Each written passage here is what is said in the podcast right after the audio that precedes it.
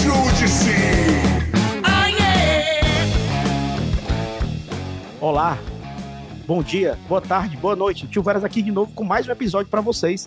Dessa vez entrevistando um amigo querido lá da Unifor, professor da, da disciplina de penal e da cadeira de Direito e Tecnologia, né?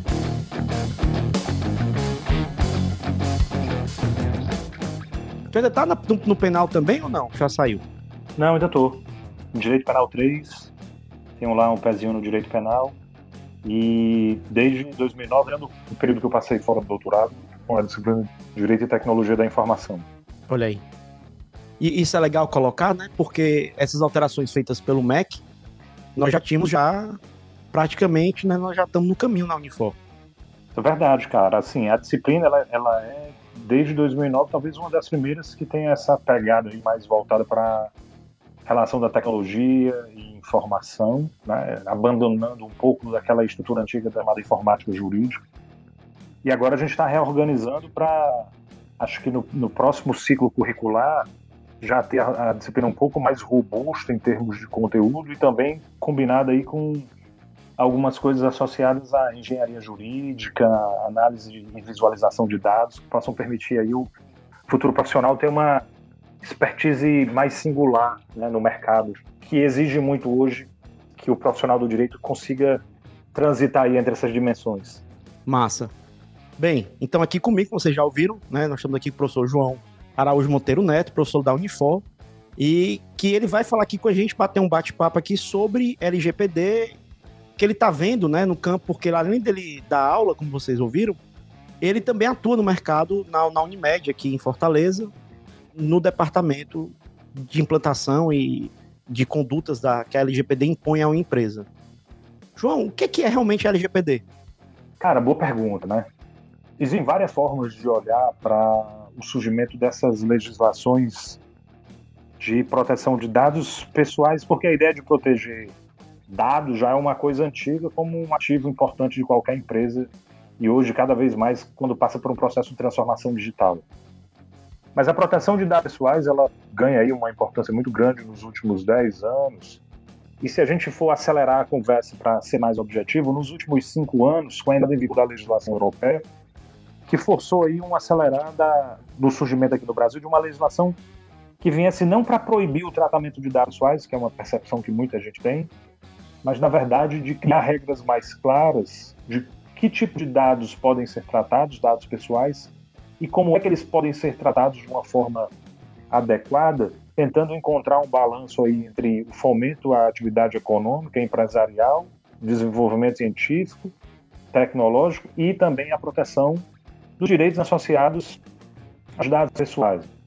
Que muita gente acha que proteger dado pessoal, a gente vê até umas propagandas na televisão interessantes, né? É proteger só a privacidade, mas o próprio STF, quando se manifestou sobre esse assunto ano passado, estabelecendo aí um status de direito fundamental à proteção de dados pessoais, lá no caso do IBGE, fala que é um passo atrás, é um passo atrás. Na verdade, proteger os dados pessoais funciona como um mecanismo de, ele chama de enabling rights, né? Ele potencializa a privacidade, mas ele potencializa também outros direitos, como a questão da liberdade de expressão, o free speech, a liberdade de associação, o acesso à informação e várias outras coisas que são importantes hoje nessa sociedade que a gente vive superconectada para que a pessoa possa desenvolver bem as suas potencialidades. E a lei ela vem para isso, né, para regular, para deixar mais claro quais são os direitos que o titular tem e o que, é que as empresas e instituições que tratam dados pessoais podem fazer.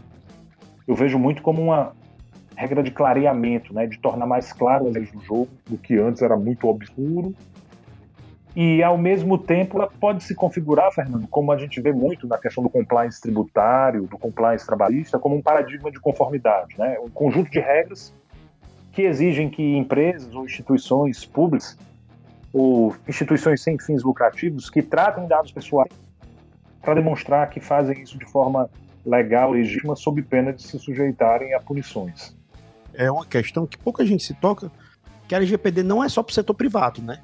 LGPD é para o setor privado, e aí também para o setor privado não lucrativo, para assim dizer, porque o pessoal chama geralmente só de ONG, né? Ela também alcança, e o setor público, que é um, é um, é um grande, né? A gente tem um grande problema com eles, com essa questão de tratamento de dados no setor público. É, o Tribunal de Justiça daqui do estado que eu trabalho está ainda se adequando né, nessa questão. A gente já vê, por exemplo, o TRF da quinta região já tem um, na sua página, ele já tem uma áreazinha lá de LGPD, nessa questão de conformidade, mas ainda é algo muito inicial, né?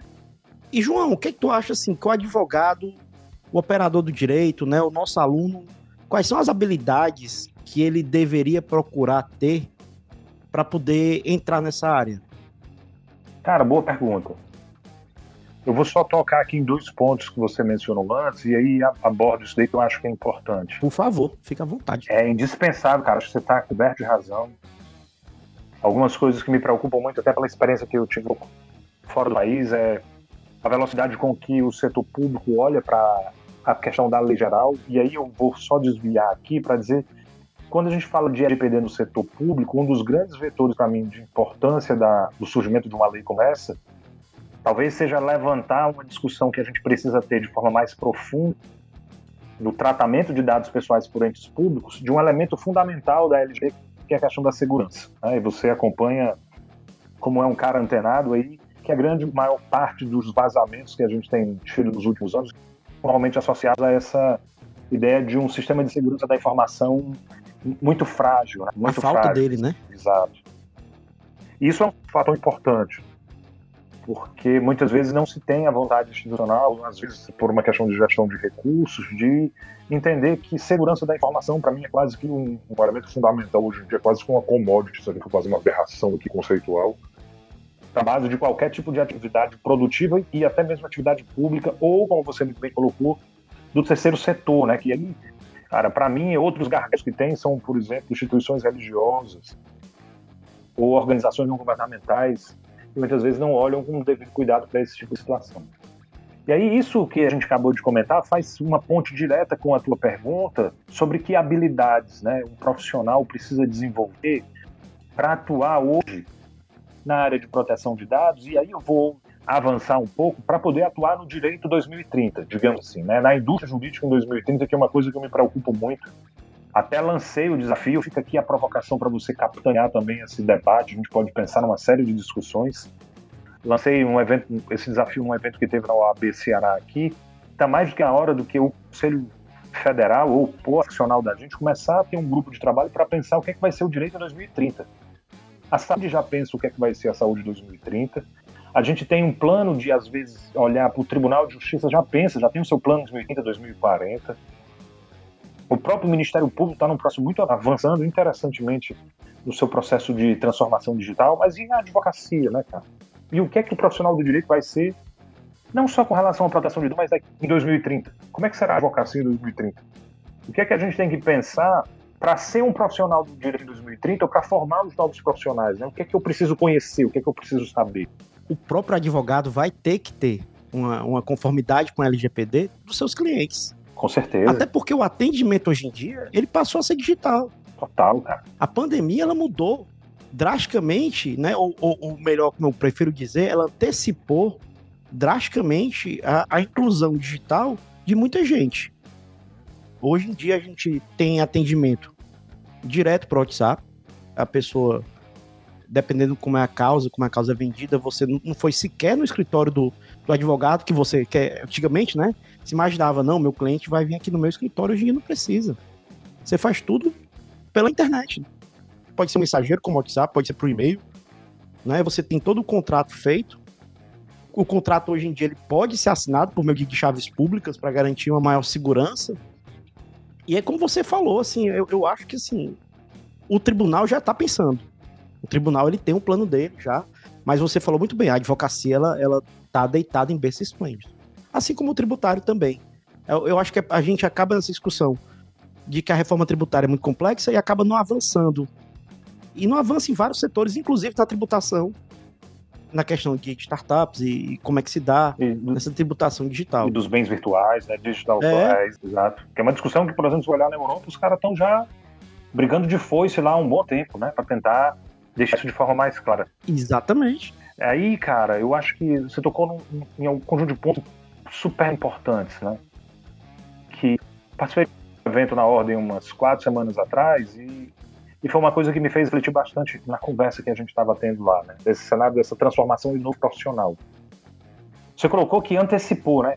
É nítido que a atividade de prestação jurisdicional, seja pelo órgão que tem competência, os tribunais, o Poder Judiciário, seja pelo profissional que é essencial para esse tipo de atividade, como a advocacia, a defesa pública, ou para quem intervém nisso de forma essencial também, como o Ministério Público, está sendo transformada digitalmente. E uma das coisas que eu mais observo nos últimos anos, né, e isso você pode olhar na saúde, no turismo, você pode olhar em qualquer segmento, é que toda que a gente tem uma aceleração do processo de digitalização, como a gente está tendo agora, né, eles falam muito dos quatro Ds, né? Digitalização, aí tem a disrupção, que é o momento que a gente está quase na borda aqui com relação à indústria jurídica. E quando tem essa digitalização, a gente passa para a disrupção, tem um negócio chamado de desmonetização, o custo diminui, e a gente está vendo que o custo está começando a diminuir, que eu não preciso mais me deslocar para ir para a sala do cara, eu não preciso mais gastar muito para ter acesso a esse conhecimento especializado. E o que a gente não observa no direito, enquanto profissional, é que vão existir um conjunto de tecnologias que vão intermediar essa relação, digamos assim, quase que privilegiada que o advogado tem em traduzir o direito para o cliente ou escolher qual é o melhor caminho. Você já vê aí ferramentas que dão orientação, ferramentas que indicam a melhor solução, e a gente precisa começar a pensar como é que o profissional de direito vai se comportar nesse, nesse futuro. Trazendo para a tua pergunta inicial, que é aquela do que é que o profissional precisa ter para atuar na área de proteção de dados, né, que é uma área hoje, digamos, chave do mercado, eu digo isso com propriedade, porque a gente abriu um processo de seleção para contratação de um analista de privacidade, né? uma pessoa para apoiar lá nossas atividades. A gente teve muita dificuldade, porque o mercado está muito inflacionado, e ao mesmo tempo a gente tem uma percepção de que tem muita gente que quer se colocar numa posição que ainda não tem capacidade de exercer, porque a gente acha o nome de PO ou EPD bonito, mas é é uma atividade que exige um conjunto de preparação, não só técnica, mas também, inclusive, de habilidades de gestão e de entender de como se dá a gestão em empresas de médio e grande porte. Todo mundo acha bonito colocar lá no, no LinkedIn, né, Fernando, de PO, alguma coisa assim, mas a gente tem, passa por um processo de aprendizagem. E muitas vezes não se tem as habilidades mínimas que se precisa ter para uma função como essa, que é conhecer, não profundamente, mas conhecer um pouco de como é que a tecnologia acontece ou opera, principalmente quando a gente fala de tratamento de dados. Eu vou falar com alguém sobre como, por exemplo, construir um processo de gestão de cookies. Se o cara não sabe o que é um cookie, se ele não sabe como é que isso é injetado numa página, como é que acontece o bloqueio. Como é garimpado, né? Como, como é mantido. É, e... Qual é o impacto que ele causa na privacidade da pessoa, quais são os dados que são coletados, quem é que é responsável, se é de primeira parte, se é de terceira parte. O cara não vai entender a discussão. E isso de cookies, João, só para uma reflexão à parte aí, só para te interromper um pouco, assim, nessa questão, eu, eu, uma das coisas que eu jogo em sala de aula para meus alunos é o seguinte: vocês já pararam para pensar que daqui a 20 anos, o presidente dos Estados Unidos, da China, ou de qualquer outro lugar que seja, aquele cara, ele já está sendo monitorado e eu já estou guardando esses grandes, seja qual for o servidor, qual for o provedor, se o cara tá usando o Chrome, se o cara tá usando, dependendo do que ele. Porque é muito difícil o cara usar o Duke Duke Go, né? Vamos lá, vamos dizer a verdade, né? Eu uso, é engraçado. Não, você usa porque você dá aula disso, né? É, é engraçado, porque a primeira pessoa que me pergunta e, e, e deu de estar tá aberto aqui agora, né? Inclusive, eu estava preparando aqui, a gente estava esperando para conversar, né? Uhum. Aí minha esposa entrou aqui no, no, quartinho onde eu tô e disse: O que é esse negócio aí de Duck Duck Go? Não, isso aqui. É... Para poder eu explicar o que era, já gerou todo um. Que é um navegador uma... que, que ele protege, protege seus dados de uma maneira. Mais amigável, digamos assim, mais, mais adequada, né? É, mais adequada, mais transparente. Mas a gente tá num mundo em que eu tava dizendo, olha, daqui a 20 anos aquele cara ele tiver, imagina que ele acessou um site uhum. de procedência duvidosa, um assunto que vai ser considerado tabu daqui a alguns anos, ou o que já era tabu naquela época, Uhum. E aí eu tenho aquele dado para usar contra aquela pessoa. E a gente não parou para pensar nisso, né? Esses impactos que essas questões todas que você está colocando, elas vão ter na vida da gente. Tem hoje e vão ter mais para frente. Cara, isso aí que você fala, é, um, é um, até uma sugestão, é um livro meio bestinha, romanceado, digamos assim, muito autoheróico, que é o do Snowden, né? Eterna Vigilância. Sim. Mas que fala disso, entendeu? E assim, tem umas sacadas interessantes. E o que ele começa falando é justamente isso aí que você está pontuando. Né? E eu me sinto muito confortável porque eu sou parte de uma geração, acredito que é a sua também, que viveu os dois mundos, né? Onde a gente viveu uma parte da nossa infância e adolescência que a gente não era monitorado, cara. Então muita coisa não, que a gente não. fez e foi esquecida, poderia ser considerada uma barbaridade hoje, foi importante para o nosso processo de crescimento. E uma das coisas importantes do ser humano é esquecer algumas coisas ruins que ele fez, aprender e tocar o barco. A gente aprende com erro, né? É. E para essa geração nova, cara, assim, que já nasce hiper mega ninja Pokémon conectado aí, como dizem, essa é a eterna vigilância. Não sei, entendeu? Não, e é uma eterna vigilância e uma régua moral muito alta, né? Ah, com certeza. Se a pessoa errou há, há 15 anos, os caras vão trazer aquilo de volta. Amplificado, né? Vão vir com foice, né? Eu me lembro daqueles filmes antigos é, em preto e branco. Eu acho que era do Frankenstein, que, que vinha a, a turba toda lá Uhum. com aquelas tochas Uhum. e tal, assim. Pra mim, isso é o Twitter. É isso mesmo. Porque assim, fala no tribunal na internet, mas é, é geralmente onde eu vejo mais esse tipo de coisa, a pessoa assim, cavucando.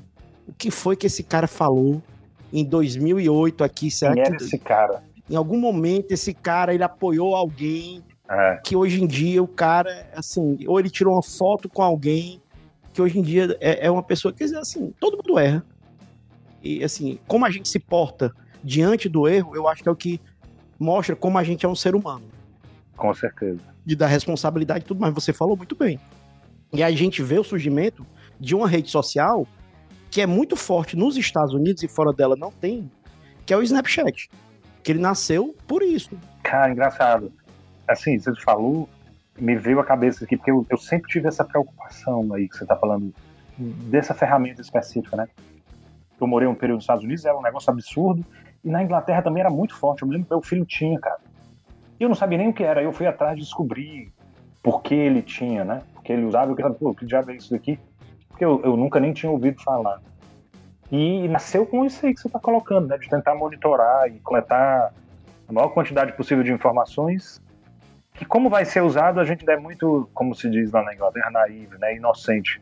Não, inocente total. A, a questão do Do que ser Snapchat foi, feito com isso é, é, é uma, é uma resposta ao Facebook de estar tudo lá, porque o, o cara que fez o Snapchat, a preocupação dele era o quê? Que em 1900 e bolinha alguém fez alguma coisa. E aí no Snapchat tudo só durava 24 horas. Uhum. Num primeiro momento, ele acusava, ele dedurava se você fizesse print de tela ou gravação de tela. Uhum. Óbvio que com o tempo, principalmente em celulares Android, onde você tem mais acesso àquele núcleo central, você consegue burlar isso. Você consegue estar burlando essa questão. Isso é tão interessante, essa questão de redes efêmeras, que sim, que aquilo ali tá lá naquele conteúdo por 12 horas, 24 horas que o seja, que você vê o o surgimento do Clubhouse Uhum. que é um app de conversa, como a gente está fazendo aqui, mas uma conversa que teoricamente não é para ser gravada, mas que logo logo os usuários deram um jeito de retransmitir para o YouTube para poder gravar lá o que está sendo dito, né? E era uma coisa mais espontânea. Você tá ali por dentro, você tem uma conversa. Privada, né, cara? É. E talvez você ser mais franco numa opinião ou, ou expressar, sei lá, uma indecisão que talvez você não vai ser massacrado 20 anos depois de uma indecisão. Entendi. É óbvio que a gente não tá falando aqui de, de supremacista branco, etc. e coisa do tipo, mas É assim, do contexto geral, né? é. Eu, eu, eu fico impressionado com isso. Mas vamos lá, vamos voltar às, habilidades do, do profissional. Você tava falando que ele tem que entender a tecnologia, Tecnologia. com que ele vai lidar. que são as três, os três pontos. né? Ele vai entender cada vez mais de tecnologia, ele tem que entender o direito, e em cima de tudo, e aí como é engraçado, né? A gente pensa que tem que entender só de direito e tecnologia, é importante, mas eu particularmente sinto nos locais onde eu passei, antes como encarregado lá da universidade, ou nos projetos de consultoria por onde eu atuei, é que uma visão holística do que é que é o direito, entender um pouco e ter percepção de tudo, é, digamos assim, dos de tudo, não, mas dos principais pontos do direito, direito empresarial, direito de trabalho, direito tributário, é indispensável porque se você fala de tratar dado pessoal, tratar dado pessoal é uma atividade que todos os setores de uma empresa, de médio, grande porte, vão fazer. E você vai ter que mapear essas atividades, vai entender quando é que elas são legais ou não. E para poder entender isso, você tem que ter uma percepção um pouco mais apurada de quais são as regras legais aplicadas, por exemplo, a um setor financeiro, aplicadas a um departamento de recursos humanos, a uma parte de pesquisa e inovação, uma área de assistência à saúde ou à educação. Não é que você precise saber tudo, mas você tem que estar aberto a entender esse tipo de situação, né? esse tipo de, de cenário jurídico aí. E um, uma coisa que para mim cada vez mais se configura como importante e as pessoas, o profissional do direito tem muita aversão, é uma combinação de processos e gestão de risco. Se a gente puder escolher um dos dois, vamos dizer assim, gestão de risco. Entender que muitas vezes o papel do profissional é gerenciar o risco, é identificar o risco, ver quais são as medidas que ele pode adotar para gerenciar aquele risco, às vezes para mitigar, para terceirizar. Porque é tudo uma questão de custo-benefício, né, né, Ju? Exato, a empresa ela claro. tem um custo, às vezes ela talvez ela não tenha as condições de fazer a melhor proteção possível, o melhor tratamento possível naquele momento, mas eu vou fazer o que dá.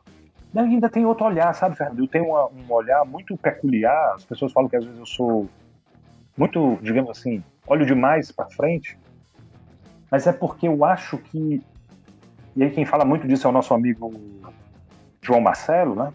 Uhum. A ideia de que a decisão de aceitar ou não o risco, ela é hoje uma decisão que tem que fazer parte do escopo da direção do negócio. Você tem que dar as informações e o cara tem que saber se ele vai avaliar, puxa, esse risco aqui é elevado, mas o ganho que eu posso ter é, é muito grande também. Que é o que alguns autores vão chamar de empreendedorismo regulatório. O cara explora um, vacilo na regulamentação, um vazio. E aí ele coloca isso no modelo. Olha, eu estou disposto a correr esse risco. Pode ser que dê errado, pode ser que dê certo.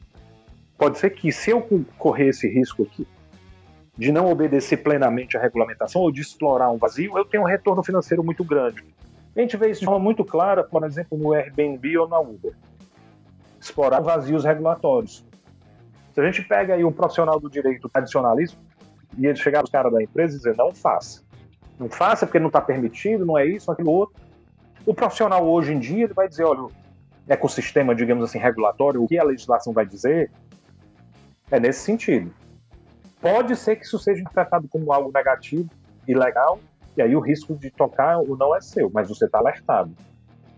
E isso faz uma diferença muito grande na hora que a gente fala de transformação digital, de surgimento de novos negócios, de explorar essa, esse processo de digitalização aí e ter oportunidades de gerar recursos, sabe? Então eu acho que gerenciar risco é uma habilidade importante hoje.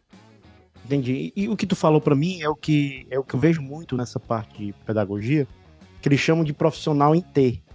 Eu não sei se já ouviu falar essa expressão T-shaped professional. Não. Que é muito usado e mais assim, até pro cara de TI, que ele é especialista, ele tem uma especialidade, que é o caso aqui da LGPD, mas ele tem que ter uma visão multidisciplinar da empresa, do negócio, de tecnologia. Que ele, ao, ao concatenar todas essas habilidades, ele precisa ser generalista, ter essa habilidade generalista, e é claro que ele tem que ter a, a especificação. Depois dá uma olhada, tu acha tu, é justamente isso que tu falou. Não, anotei aqui. Massa. Isso é muito comum na TI. Na TI eles já estão nisso daí por conta da, Uhum. da questão da multidisciplinariedade que eles são obrigados a lidar hoje em dia. Até porque você tem, ao mesmo tempo, a pessoa, ah, eu vou fazer um site. Não, não existe mais isso. Na hora de fazer um site, você tem que fazer a questão da experiência do usuário, que é Exato. uma questão mais ligada a design, não tem só a questão de código. Você tem que fazer a questão de, de análise de dados. O seu site talvez vá usar machine learning, Segurança, tem tudo. pô. né? E, e- e uma série de coisas que você vai ter que lidar. E, e realmente eu, eu concordo, assim, demais contigo. Isso é muito engraçado que você está colocando, porque reflete assim uma experiência que eu tive que foi muito peculiar no meu processo de formação mesmo, né?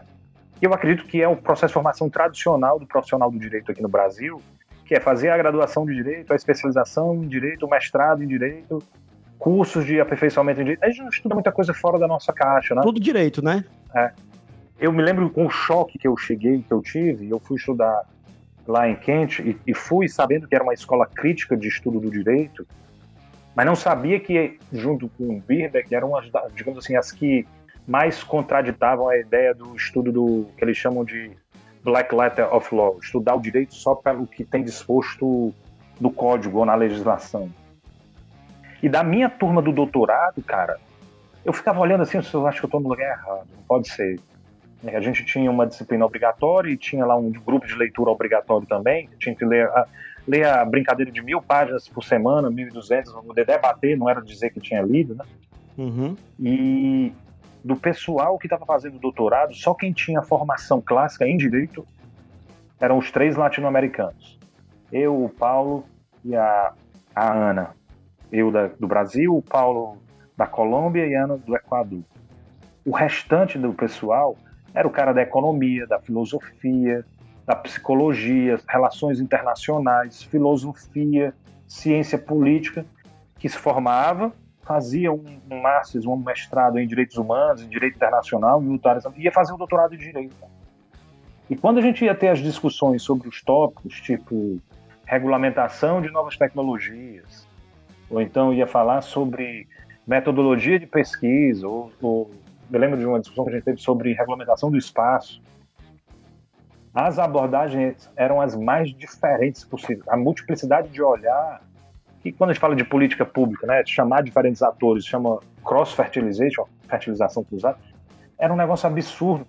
E aí o cara trazia um autor que você nunca ia ouvir falar, porque era um cara da ciência política.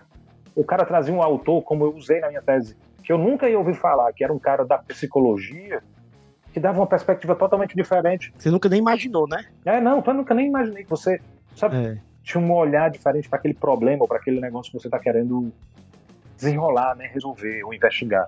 Tanto é que, por exemplo, quando a gente fala de proteção de dados, não é um especialista que vai resolver esse problema, né? Então a gente tem um time multidisciplinar, tem um especialista em segurança, um especialista em proteção de dados, tem uma, uma advogada especialista nesse assunto.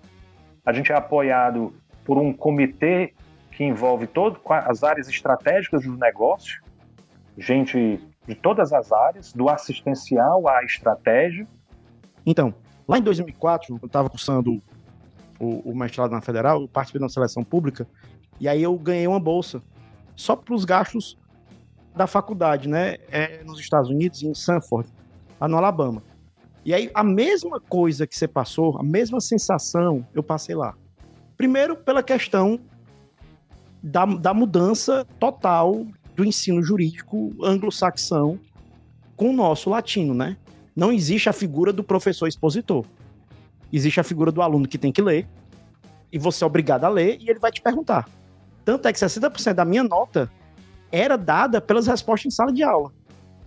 E aquela história do professor expositor, como o Sandel faz e tal, aquilo ali são poucas, é mais como um curso, né, que ele vai lá e fala para muita gente, e, e, aí você faz uma prova mesmo formal, como um todo, mas o que você estava dizendo é o seguinte, tanto na Inglaterra, mas mais ainda nos Estados Unidos, porque nos Estados Unidos, o direito ele é uma pós-graduação. Então, na minha sala, só de novo, só o pessoal do Brasil, porque era um convênio que era com a Federal, só foi um, mas eles tinham um convênio com a JUF. Então, eu tinha quatro colegas juízes federais. E vieram também mais quatro do TJ de São Paulo. Os juízes federais ficaram só a primeira semana que não aguentaram. Literalmente. Uhum. Não aguentaram pediram para Pra voltar, né? Porque, como você disse, cara, você vai ter que ler, né? É, é, você é obrigado a ler, é uma quantidade de páginas que você não está acostumado. Mas o que me chamou a atenção, mesmo assim, e, e, e, chamou a atenção deles, é que naquela época, né, eu, eu professor né, é, substituto lá na Federal, e assim, primeira coisa que chamou a atenção deles, a idade. Eu disse, não, mas é porque foi concurso e tal. O meu concurso foi até com a Caterine, que é a nossa diretora lá do centro. E ele disse, não, mas foi concurso, blá. E ele disse, não, tá certo, né? Porque a figura para de concurso não existe. Mas aí, o que chamou a atenção maior deles, assim, que eu tava dando uma cadeira de processo tributário, e ele disse assim, mas vem cá, você não é contador, você não é economista, ou pelo menos administrador, uhum. como é que você tá falando disso sem você ter essa formação? E o pessoal de ambiental, porque a minha turma, a maioria dos americanos eram na área de ambiental, todos eles eram formados ou biologia, ou então em agronomia. E aí, para eles, essa visão, para eles é muito mais fácil. É claro que existe aquela pessoa que tem o curso técnico lá em sociologia, em história. Você pode fazer aquela graduação que eles chamam pre-law. Tem algumas cadeiras que você faz, tipo aquele chamado curso incerto. Tem até uma série de comédia dessas americanas que é sobre isso, né? Como eles fazem muito essa questão. Mas você não é obrigatório. Se você já tem mais ou menos, olha, eu quero trabalhar com, com direito ambiental, porque na época lá, como eu estava no Alabama, muitos deles estavam começando a ser, a ser um nicho, né? Eles já eram atuantes na área, já eram pessoas que já estavam trabalhando e foram fazer direito por isso. Olha, aqui é um mercado. Uhum. E assim, eu acho que eu também encontrei esse tipo de pessoas porque eu estava fazendo o que eles chamam de curso de verão, uhum. que é aquela cadeira que é para ser vista em, em, quatro meses e você vê em um mês, porque você tem aula de manhã e de tarde, direto. Uhum. E é um ritmo mais pesado, maior um pouco. Mas é justamente isso, assim, a gente tem uma, a discussão ficava muito mais rica porque enquanto que eu tô, eu tô naquela visão, e eu, eu, você sabe, assim como você, eu gosto de tecnologia, sempre gostei, mas assim, é óbvio que as outras áreas que vão agregando pra gente, vão trazendo conhecimento que a gente não tinha, nem pensava, né, em ter. Talvez eu, eu nunca teria debatido ou, ou visto se eu não tivesse aquelas pessoas com aquela formação tão diferente na minha sala de aula, que eu tava lá. E é, isso é muito legal, cara. Isso é muito legal. Mas vamos lá para resumir, as habilidades aqui que você acha que o, que o advogado tem que ter? Cara, eu acho que, resumindo, né? Dessa conversa toda que a gente teve, entender um pouco mais de tecnologia, não só como consumidor, mas como alguém que pensa sobre a tecnologia e tenta entender como é que ela funciona um pouco mais, porque boa parte do direito vai caminhar para tentar regulamentar o uso cada vez mais, mais massivo e disruptivo desses artefatos, desses novos elementos. Nossa ser especialista, como você a gente comentou, mas ter uma visão holística também do que é que é o direito, dos principais pontos das outras áreas e trabalhar essa ideia de entender um pouco de processo e de gestão de riscos, né? Eu segunda-feira começo um, um, curso sobre processo, entender como é que mapeia um processo. E aí processo não um processo judicial, né, mas um conjunto organizado de atos que leva à entrega de um produto ou de um serviço ou de uma atividade, porque dentro do cenário de proteção de dados pessoais, isso é indispensável que a gente compreenda por onde é que o dado transita, porque aí eu consigo aplicar os controles legais de segurança e de governança mais adequados. Eu acho que esse conjunto aí hoje, ele reflete um pouco do que é que o mercado tem encontrado dos profissionais que atuam na área de proteção de dados pessoais e privacidade. Ou é o cara que vem da TI e vai trabalhar o seu desenvolvimento jurídico, legal, regulatório, e a parte de processo que o pessoal de TI normalmente já tem, ou é o cara do direito que vai tentar se empoderar nessas duas outras áreas, se desenvolver, ou é alguém que vem da área de processos, da área de auditoria ou da área de compliance e acaba tendo que desenvolver um pouco mais essas outras duas arestas aí, digamos assim, do profissional. Massa, muito legal mesmo. E assim, eu acho que também é, é o aluno da gente ele pode pensar nesses cursos de curta duração também, né? Não precisa o cara estar tá escutando aqui a gente que pensa, ah, vou ter que fazer um bacharelado, né? Ou um tecnólogo. Não, nem sempre. Baixa um curso às vezes, porque para ele ter uma visão da, da, daquela parte de tecnologia, eu acho que funciona muito bem. Com certeza, cara. Tem muita opção bacana, né? Aquela história que você falou no comecinho, né, do nosso bate-papo aqui, de que a questão da pandemia, ela potencializou, né, o acesso a várias formas de obter conhecimento que antes a gente não tinha. A gente precisa se organizar, gerenciar bem o tempo e ter o estímulo de mergulhar nessas fontes que tem, né? Plataformas como a EDX, plataformas como o Future Learning, ou como a própria Coursera. A gente tem curso de tudo quanto é jeito, cara, gratuito, tem, pago. Tem, tem, sim. Tem vídeo né? no YouTube, o que você puder imaginar. É, e você pode é, ir, ir atrás, no primeiro momento, dessas oportunidades para poder se contextualizar, entender e depois procurar um curso mais específico ou uma atividade de formação mais específica. Hoje em dia se fala muito do micromasters, né? Não é nem uma especialização, uma microespecialização. Isso. Você estuda muito profundamente três ou quatro pontos que são importantes para a atividade que você quer desenvolver e se especializar.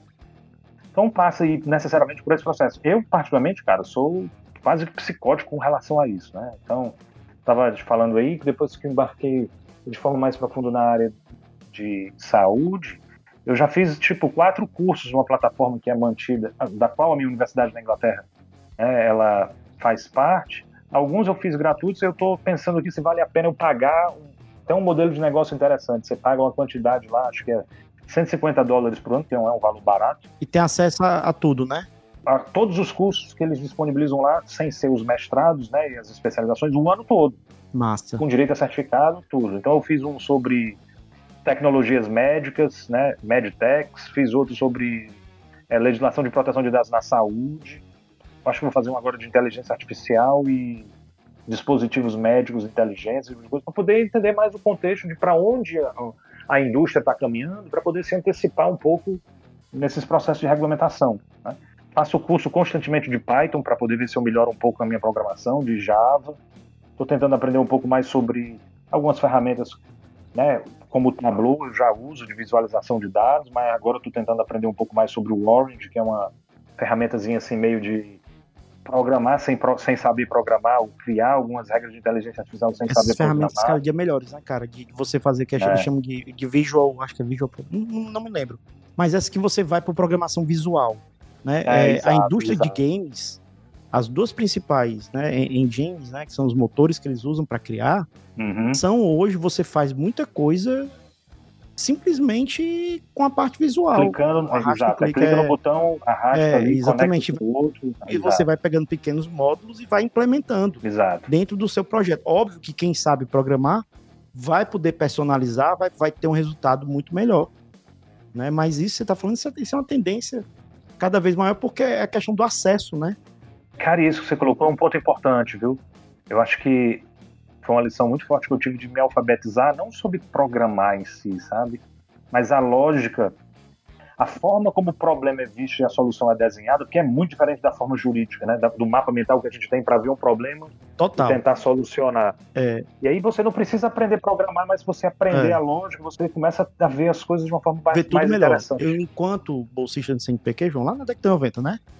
Professor Leite, a gente fez um, Lá na informática jurídica, né? É, é, eu era bolsista lá do, do CNPq do mestrado. E aí em- fez em Java. Faz muito tempo que eu não mexo mais em Java. Mas era em Java, era justamente uma- um aplicativo para ensinar direito do consumidor para crianças de escolas públicas. Através do, do sistema, que é um sistema de lógica que eles fazem, que é o chamado sistema especialista. Que é um Uhum. sistema de perguntas e respostas você Exato. cria uma árvore, né? Uma árvore em que a pessoa, dependendo das escolhas que ela for fazendo, você vai Exato. em forma de, de figurinha. É, exato. O programa ele ficou pronto, né? A gente conseguiu terminar em um ano. Contudo, entretanto, embora todavia, porém, como eu digo, eu nunca fui designer, não sei desenhar nada. Então a parte gráfica dele, que, que era o que a gente precisava, porque o foco do professor Leite era voltado para crianças, né? é, ensino médio, né? Na época, né? Que é aquele povo que tá ali em 12, 16 anos, basicamente, que ele queria pegar. E aí, se você não tem pelo menos alguma coisa, tudo só texto, É, Não é um negócio a bacana, não. Da, da experiência do usuário. É, o, o X, é. Eu não tenho a menor É. habilidade nisso. Nunca tive, cara. Não, mas que, que é engraçado, porque hoje o processo, a gente antes de codificar outra coisa, vê isso, né? No direito é a mesma coisa, a gente primeiro constrói para depois ver o que é que se o cara vai entender ou não, se quem vai ser regulado entende ou não, ou se a decisão vai ser entendida ou não. É, mas o, X ele ele é uma parte importante. Você tem que dialogar Oh, muito oh. com ele. Total, hoje eu leio cada vez mais sobre. Inclusive, estou pensando aqui se, um, se eu conseguir. Questão, questão da vacina, pandemia, esse tipo de coisa. Passar. Ver se me aceitam lá em, em Stanford, vou passar um período lá no Legal Design Lab que eles têm. Porque é uma forma interessante de pensar como o direito pode se tornar mais efetivo se eu começo a pensar né, de trás para frente. Né? Total. Ou seja, qual é a experiência que isso aqui vai causar no usuário? Como é que eu faço para poder tornar isso aqui mais compreensível do ponto de vista da decisão, ou do ponto de vista do contrato para o usuário? né? E a partir daí construir algumas, usando essas técnicas, né, mecanismos mais eficientes de comunicação. Pois é, esse mestre eu tô tentando fazer uma coisa diferente com meus alunos da graduação, porque com essa pandemia a gente tem que tentar manter eles motivados. Uhum. Então, como a nossa colegiada aí da Unifor, ela foi agora na V2, tô tentando fazer na V3, assim, de maneira optativa ainda, para sentir com eles, né? Em vez de ser a V3, a gente fazer, né, dividir a turma em equipes, para poder fazer um, é, uma resolução de um problema prático, tanto para a disciplina de processo quanto para a disciplina de tributário, usando metodologia, o design thinking, uhum. prototipação e tudo mais, que, é, que é, é, um tipo de situação que eu já fazia isso em pós. Uhum. Mas aí eu ouvi um podcast de alunos da Unifor, só que não do direito, e os caras fazendo isso, na, na, eles fazem isso na disciplina deles de, de liderança, e eu me esqueci o nome completo, e eu achei assim fenomenal. Disse, Mas se o pessoal tá fazendo ali, por que, que o pessoal do direito também não pode? Uhum. E aí, unindo, né, isso daí eu falei para eles, a gente vai, vai trabalhar a parte de visual law. Porque assim, eu queria que eles apresentassem, porque, como você disse, o, o aluno ele tem que estar tá apto a, hoje em dia no mercado de trabalho, né, a desenvolver de uma maneira que ele, que ele saia pelo menos um pouco mais competitivo. E aí, se o cara não sabe nem o que é visual não sabe o que é um design thinking, não sabe a, a noção de tipografia, porque até a questão da escolha da letra uhum. vai influenciar, como a gente estava falando aqui. E é uma coisa que eu estou tentando fazer com eles, não sei se vai dar certo. Bora ver. Mas vai dar, cara, é massa, viu? É. Vou te dizer, eu acho isso espetacular porque, assim, no grupo de estudos em tecnologia, informação e sociedade, o JETS, a gente tem um subgrupo hoje, dos 40 alunos que a gente tem lá, aproximadamente 40, né? Acho que tem sete ou oito, Fernando, que estão trabalhando só no Visual Law. Então a gente teve algumas oficinas, eles estão fazendo agora aqui algumas prototipagens, e a ideia da gente é para o segundo semestre ter um laboratório mais amplo para poder fazer isso para os professores e depois para alguns alunos. E do ponto de vista de pesquisa, já que você colocou aí, eu acho que é um negócio bacana, a minha ideia é construir um processo de criação do que a gente pode chamar de uma iconografia legal, né? Você falou de Isso. tipografia e tal, mas é a combinação, por exemplo, de imagens, gráficos, símbolos e textos simples que possam explicar conceitos legais complexos Exatamente. num contrato, numa sentença, numa questão tributária. Pois é, mas assim, eu estava falando isso porque assim tudo entra, né? Com certeza. Só estou ilustrando aqui. Quando a gente fala de, do visual law, é, é aquela história de você apresentar visualmente algo complexo de uma maneira mais atrativa. É um slide mais atrativo, é um contrato mais atrativo, de uma maneira que a pessoa consiga entender o que ele está assinando, a pessoa consiga ver, e, e às vezes as próprias petições. E eu lhe digo, enquanto lá na prática, infelizmente aqui no Ceará, o pessoal ainda não entendeu, o pessoal ainda está naquela. É. achando que está fazendo encarte publicitário. Exato. Não exato. entendeu ainda. Mas o papel da gente, cara, é. É provocar. É, é e, e, eu já vou agora que aproveitando fazer o convite aí para você pedir para alguns seus alunos ali, para um dia a gente combina para eles irem lá na, na minha turma dar um pouco da experiência deles sobre Law, alguém para poder ver se a gente faz essa interação e esse e essa troca de experiências, que eu acho que vai ser muito interessante. Cara, pode agendar que tem sim. É. Né? A Ana, que é a líder do grupo lá, ou o Ícaro, são pessoas que já trabalham com isso, cara. São Massa. contratados para poder fazer isso aí, entendeu? Olha aí. Então, é um pessoal que, que sabe do ponto de vista teórico, a gente está de pesquisa, mas os caras estão ganhando dinheiro com isso aí. É, exatamente. A pessoa está na graduação e ainda já apta para o mercado. Eu acho isso fenomenal. Pois, João, cara, muito obrigado. Fiquei muito feliz com esse papo. E, e assim, eu sempre reservo esse final para o entrevistado dizer onde é, que você, onde é que o pessoal pode te achar, né? Você divulgar em suas redes sociais e divulga esse curso, cara. Onde é que eu posso fazer esse curso? Onde é que eu encontro esse teu curso aí que você vai começar? a gente tem alguns cursos, né? Na área de proteção de dados pessoais. Hoje a gente tem uma parceria muito grande com a, o IEL, lá da FIEC. A gente já teve mais ou menos umas seis turmas. A gente vai ter um específico agora que é para a área de indústria, transformação digital e proteção de dados na área de indústria. Acredito que depois vai ter um outro de novo sobre a Lei Geral de Proteção de Dados, mas vai ter um agora também pelo SESCAP, né, pelo sindicato lá. E tu publica isso, tu dá divulgação disso no teu Instagram, pelo menos, não dá? Dou, dou sim, tanto lá no, no, meu Instagram. Diz aí o perfil, cara. Diz aí pro pessoal poder te achar aqui não tá ouvindo. É J.A. Monteiro Neto. Massa. E pode seguir também, quem tiver interesse na parte já mais de pesquisa, lá o JETS, né? G-E-T-I-S. Unifor que é lá onde a gente divulga as, as atividades do grupo de pesquisa, que foi bacana, cara, porque é engraçado você ver o, o brilho no olho da galera, né? Ano passado, para a gente terminar aqui com um pouco, um pouco de esperança nesse momento difícil que a gente vive, é, os meninos que estavam lá na atividade de, de, pesquisa comigo, eu sugeri, ó, oh, galera, saiu aqui uma provocação pública da Comissão de Direitos Humanos da ONU, o relator do, especial do direito à privacidade está fazendo uma consulta sobre privacidade e proteção de dados para criança e adolescente.